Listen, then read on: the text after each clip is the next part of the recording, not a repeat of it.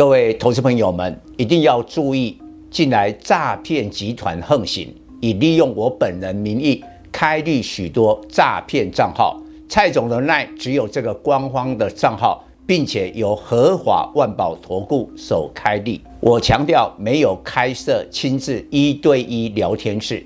没有技术班教学，没有互委托下单，没有港股、美股及任何衍生性金融商品交易。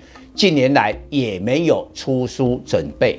只要看到任何利用蔡总肖像开立的粉丝团，要求做出上述的行为，就是诈骗集团。粉丝们看到一定要帮我们检举，共同抵制。感谢大家，各位粉丝朋友。大家好，我是陈章，现在是礼拜五盘后的分析。再次的提醒大家，现阶段台股仍然向下测试底部，目标的位置是一二五零零。我解释过了，这是两年前二零二零年十月，当时新冠疫情红利的起涨点，尤其是在半导体晶片供不应求。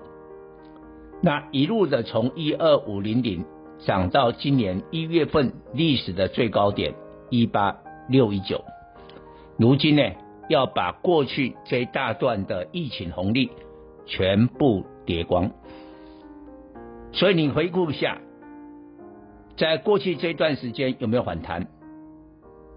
很短暂，通常都是昙花一现，这个就是探底的特性。所以我还是请所有的粉丝，在多单的部分尽量降低持股。我也讲过了，我的会员是二十趴以下的多单，但对冲了空单之后呢，持股比例非常的低的。各位想看看今年这种空头市场，枪林弹雨，你没有压低你的身体。就是降低你的持股的话，你一定会受到重伤。那今天台北股市呢，是政府有没有护盘？我相信有，但是呢，静观情切。今天盘中啊，稍微涨一下，根本没有碰到，没有碰到万三，就开始下跌。但是你看今天外资有没有卖超？有，但是规模很大吗？没有。六十几亿而已，但还是撑不住啊。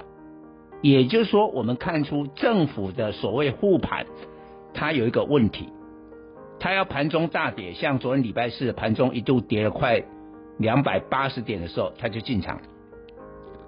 但今天盘中没有跌那么多，它就买的很少，所以今天收盘依然是下跌，跌了一百二十六点，收在一二八一九。但值得注意，今天的成交量缩到了今年的新低一五七零亿，哇，这么低的成交量啊，一千六百亿都不到啊！低量之后有低价，下个礼拜小心一二五零零会被测试。但我说下个礼拜是美国科技股魔鬼周，当然市值最大的股票全部都在下个礼拜公告财报。包括了亚马逊啦、脸书啦，哦，现在叫 Meta 啦，哦，谷歌啦，啊，这个苹果啦、英特尔等等。那最影响台股的电子股，分别在二十六号，苹果，二十七号是 Intel，，这两个会影响我们的股票，尤其在手机跟 PC。那台北时间会在下周四、礼拜四跟礼拜五这两天来反应，所以呢，真的是魔鬼周了。然后下个礼拜的话，台湾也会公布九月的景气对策信号，这我讲过了，有可能是转为衰退的防蓝灯。那做股票是这样啦，红灯的时候是卖股票，蓝灯的时候就景气最萧条的时候买股票。但是现在不是一口气到蓝灯啊，先从黄蓝灯亮起。那今天的盘面的话，台积电跌八块，收三八九点五。台积电呢，只有一个救星，下个礼拜万一苹果的财报又一起，台积电会暂时的止跌。但台积电这样一跌的话，有可能在下个礼拜的上半周会破底啊，因为苹果的财报要礼拜四嘛，所以礼拜三之前，它这个三百八十六的低点会再破掉。一破了以后，电子股尤其在半导体压力沉重。你看今天啊，IP 矽智财的股票，从创意啦，一直到 M 三十一啦、力旺啦、金星科啦，全部都跌。为什么？你看美国十年期公债的收益率现在四点二趴，十四年的新高。这一些 IP 的股票，它的股息殖利率有四点二吗？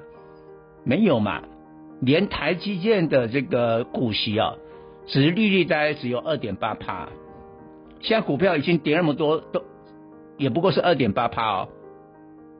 所以呢，半导体还是充满了变数啊。那我也补充一下，下个礼拜看什么股票的表现？我认为中国二十大在明天二十二号礼拜六结束之后，应该会有一些动作。所以呢，今天传产是比较抗跌。啊，比如说金属的报价，哎，今天看起来一六零五的华兴是不错。钢铁虽然跌，但大致上是 OK。塑化股有点跌不下去了。那航运股虽然跌的话，啊，但是并不严重。但是船产你也不要以为全部都是好的。现在哈有一个很令人啊压抑、傻眼的一个事情啊。过去这段时间大家讲到自行车非常好。但现在下半年开始，既然自行车呢，中国的需求因为封城的关系需求不见，而欧美的话库存大增，订单一夕之间全部都没有，而且过去重复的下单，所以今天呢、啊，自行车概念股啊杀声隆隆啊，巨大、美利达、零组件的股票，日驰啊、桂盟这些都跌得很重啊。所以库存风暴不是只有半导体，也包括了自行车。这一部分的话，要注意它的卖压。以上报告。本公司与所推荐分析之个别有价证券无不当之财务利益关系。